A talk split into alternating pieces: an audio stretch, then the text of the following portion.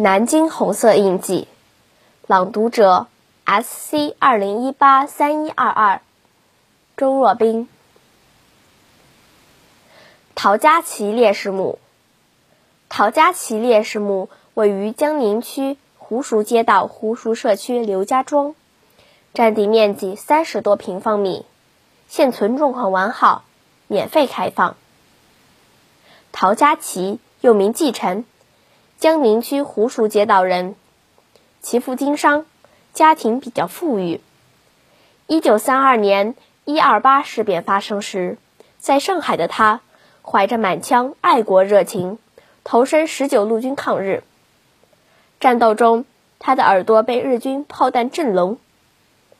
此后，他回到家乡，在湖熟燕丹乡政府做文书，后又代理乡长。一九三八年夏，新四军到达湖湖熟镇，了解陶家琪的情况后，动员他参加到抗日队伍中来。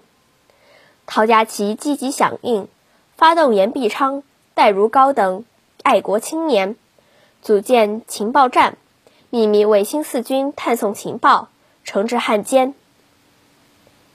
一九四零年五月的一天。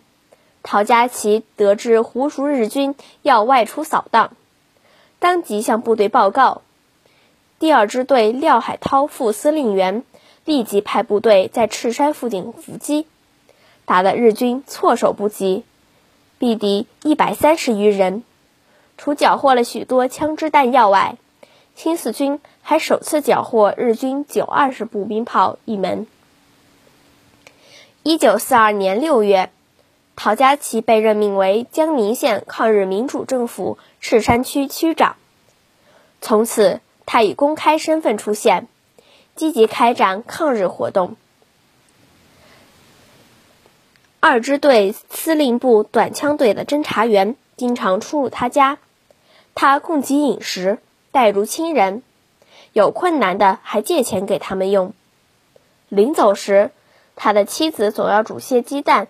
塞在战士们的口袋里，战士们有时也带一些战利品送到他家。有一次，一个连长生病了，被安置在他家养病。陶家琪粗视医道，亲自诊断开药方，该连长很快就病愈归队。胡熟日伪军对陶家琪的爱国行动恨之入骨。一九四三年九月十四日。陶家琪住在林家庄，计划等小儿子过完周岁后再转移驻地，结果被当地汉奸出卖。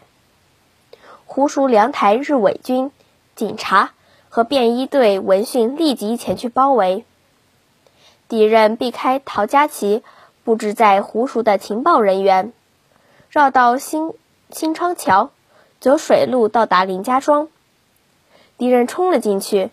逮捕了陶家旗夫妇及通讯员尹贵生、湖熟情报员戴如皋、原四十六团警卫员徐海清等五人，又放火烧了陶家。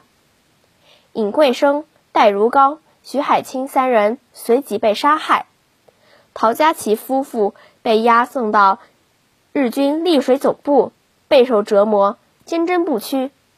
新四军多方营救未果。十一月十二日，陶佳琪夫妇被日军押解回湖熟城港头，惨遭杀害。陶佳琪殉难后，葬于湖熟刘家庄东北角老坟山上的家族墓中。